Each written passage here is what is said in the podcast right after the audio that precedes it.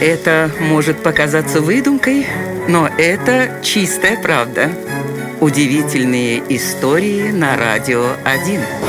Во время Второй мировой войны всех особо важных военнопленных нацисты размещали в замке Кользиц.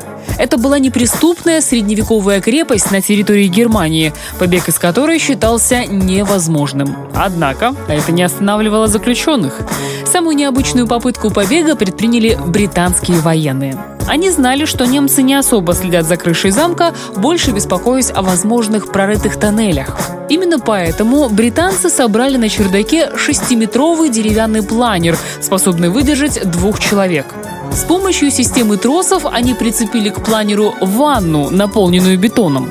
План был простой – скинуть ванну с крыши тюрьмы, она потянет за собой планер и запустит его в воздух, ну а тот благополучно перенесет узников через замковую стену и окружавшую ее реку. Довести дело до конца не удалось. Американские войска освободили Кользиц раньше, чем все было готово. Но в 1999 году британская авиационная компания решила проверить, насколько идея узников была жизнеспособной.